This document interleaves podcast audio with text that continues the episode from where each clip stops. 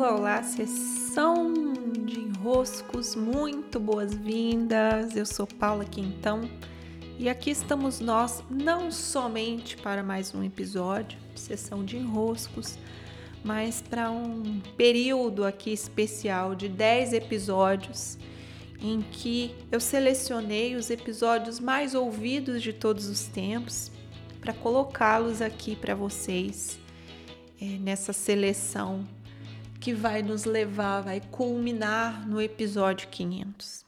Então, que alegria, que alegria grande poder fazer essa contagem regressiva, né? poder fazer esse apanhado de episódios e ter essa celebração partilhada com vocês. Partilhada com vocês através da oportunidade de cada minuto de áudio por aqui, cada desenrosco lançado, cada pergunta que vocês entregaram, cada retorno que eu pude obter.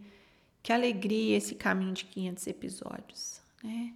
Temos nossos problemas, temos nossas dificuldades e temos também dentro de nós nossa vontade de transformação, pegar aquilo que está aí dentro, que a gente sabe que precisa passar de fase compreender como um enrosco e nos lançar na tarefa de cuidar, de trazer consciência, de ver os meios, os caminhos para poder passar de fase. Né? Então, eu selecionei aqui os episódios mais ouvidos, farei essa, essa sequência, entendendo que esses episódios mais ouvidos eles acabam demonstrando também os temas que, de alguma maneira, os tocam em maioria, né? Os tocam em maioria. Isso para mim é um belo de um recorte. Depois de 500 episódios, ter acesso àqueles que são os mais ouvidos me mostra também o que vocês estavam precisando mais, o que reverberou mais, né? Então é isso que nós vamos fazer aqui nessa sequência. Ouvir os enroscos mais ouvidos. Se diz sobre o grupo que somos, como maioria, serem os mais escutados, o que será que em mim ainda precisa é, ouvir esses enroscos? É, o que, que em mim ainda precisa desenroscar sobre essas questões? E em décimo lugar está o episódio Como trazer ao mundo um serviço. Como eu trago para o mundo um serviço? Como eu elaboro? Como eu coloco em palavras? Como eu me organizo para que esse serviço venha e possa ser ofertado? Isso tem a ver com conteúdo sobre negócios, são desenroscos na área dos negócios. Então vamos dar uma afinada o que que tem para nós nesse episódio. Foi o enrosco número 28, publicado em 3 de março de 2020. Como trazer ao mundo um serviço. Vamos lá. Olá, olá, muito boas-vindas à nossa sessão de enroscos via podcast de hoje. Sou Paula Quintão e sempre uma alegria estar aqui, mergulhando nos enroscos que chegam para mim lá pelo meu Instagram por Paula Quintão. Eu separei aqui hoje a pergunta da Taires. Ela fez a seguinte questão, que ela, vou, ler aqui como está. Perceba um caminho para oferecer mentoria mas não sei por onde começar. O enrosco de hoje eu vou tratar com o seguinte tema: a elaboração e a entrega dos nossos produtos para o mundo. Eu vejo, né, com os meus clientes, eu vejo nos meus grupos, a dificuldade de muitas vezes nós organizarmos, nós darmos forma para as entregas que a gente quer fazer. Então, será que eu faço o quê? tá, eu tenho um negócio ou eu quero ter um negócio, eu sei dos meus conhecimentos, eu reconheço a bagagem que eu tenho, mas eu não consigo, às vezes, elaborar o meu produto, dar forma ao meu produto. E às vezes também eu até consigo, mas eu não sei os caminhos por onde divulgar esse produto. Então, sim, aí a gente tem vários níveis de enroscos que podem acontecer, mas aqui eu quero falar de uma uma postura que nem sempre o marketing, as teorias de negócios e administração de negócios tratam, porque não enxergam que essa postura ela produz resultados e ela influencia diretamente naquilo que entregamos e em como o público responde ao que nós entregamos. Nós temos a tendência, isso não só no nosso negócio, mas na nossa vida, de olhar para alguns segmentos, para algumas entregas, para aquilo que o outro oferece e acreditar que aquele modo como o outro oferece ou aquilo que o outro oferece é melhor do que o que nós mesmos temos a oferecer, o que nós mesmos temos para colocar na roda. E aí nós olhamos para aquilo que nós temos e falamos: não, isso aqui não está tão bom quanto do outro. Só que quando eu estou fazendo esse movimento de comparação, de fato, eu não ganho forças no mercado, né? nem na minha vida. Eu eu esvazio as minhas forças, porque eu estou olhando aquilo que no jardim do outro, né, como que a grama do outro tá verde, tô olhando a minha grama e tô falando não tá tão verde assim. Só que eu não tô olhando aquilo que está abundante em mim. Aqui está a grande chave. Eu não olho para aquilo que eu gostaria que fosse a minha entrega. Eu não olho para aquilo que eu acredito que tenha que ser a grama como é a grama do vizinho. Eu olho para aquilo que eu tenho a oferecer.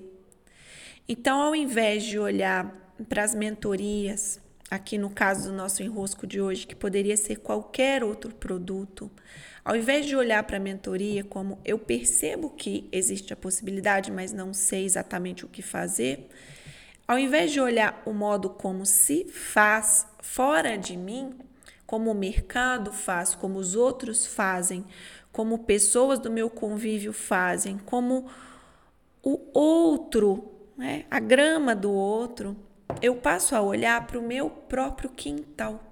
O que, que eu tenho aqui? Vamos lá. Então, é mentoria? Então, eu vou avisar para os outros que o que eu tenho aqui é mentoria. E como que eu vou fazer essa mentoria? Como que eu vou entregar? Ah, é assim, assim, assim. Então, eu elaboro com base no que eu tenho e não com base no que o outro ou o modo como se deve fazer uma determinada entrega. Eu preciso aprender e desenvolver a percepção e o poder pessoal de reconhecer que aquilo que eu tenho, nas formas que eu tenho hoje, já são suficientes para que eu olhe para as pessoas, olhe para o mercado, portanto, e diga: eu tenho isso e vai funcionar dessa maneira. É, eu tenho um curso, eu tenho uma mentoria, eu tenho um workshop. O que eu tenho já pronto para o dia de hoje? E se for uma mentoria um pouco diferente do que geralmente acontece, não tenho nenhum problema. Eu conto para as pessoas como é então que vai acontecer, de que maneira. Eu gosto muito de uma frase da Daniela Silvares, eu até estive com ela agora mesmo fazendo uma entrevista. A Dani, ela diz assim: "Não somos nós quem escolhemos o nicho, é o nicho que nos escolhe e é é. Essa frase revoluciona o marketing, porque é.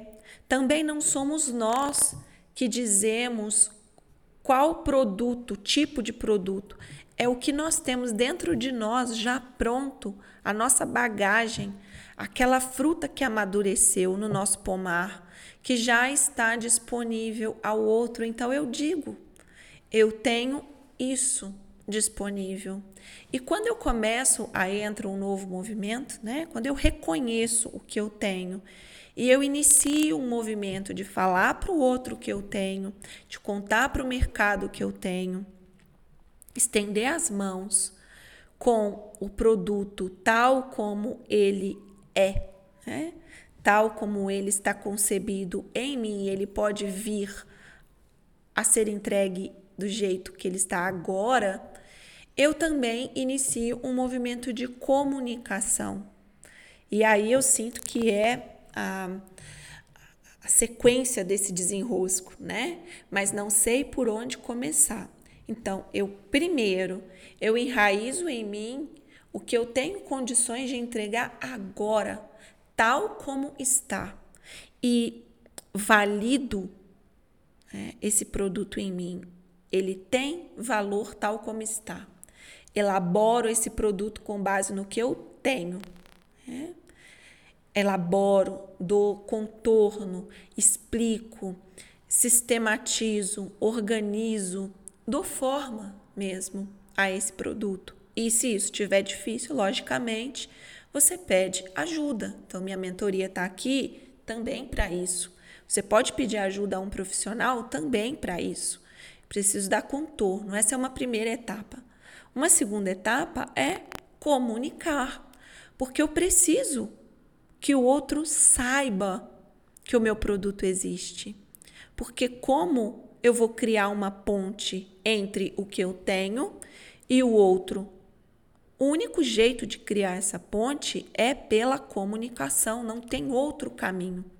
Então eu preciso também encontrar os modos como eu mesma comunico. Como é possível comunicar esse produto hoje? É. E aí também a comunicação é feita com base no que eu tenho no meu pomar, no que eu tenho na minha horta, e não em como é a grama do vizinho.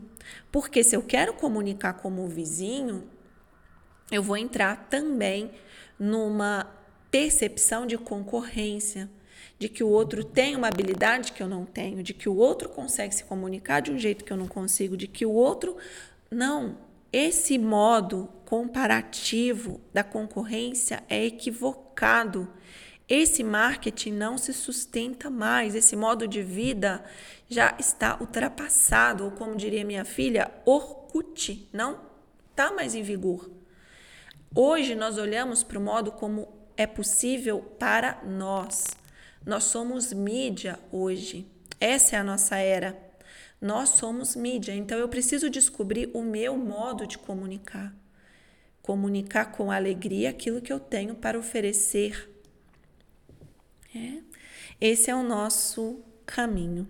Então, nesse desenrosco de hoje, nessa sessão, nós passamos por dois lugares a serem cuidados quando nós pensamos em colocar um produto no mundo, que é validar o que eu tenho e dar contorno a isso, quase duas etapas só aqui dentro, né? Validar o que eu tenho e dar contorno a isso e comunicar o produto e serviço uma vez que ele estiver elaborado. E logicamente precisou de ajuda, estou aqui com toda alegria com as minhas mentorias encerramos esse desenrosco de hoje.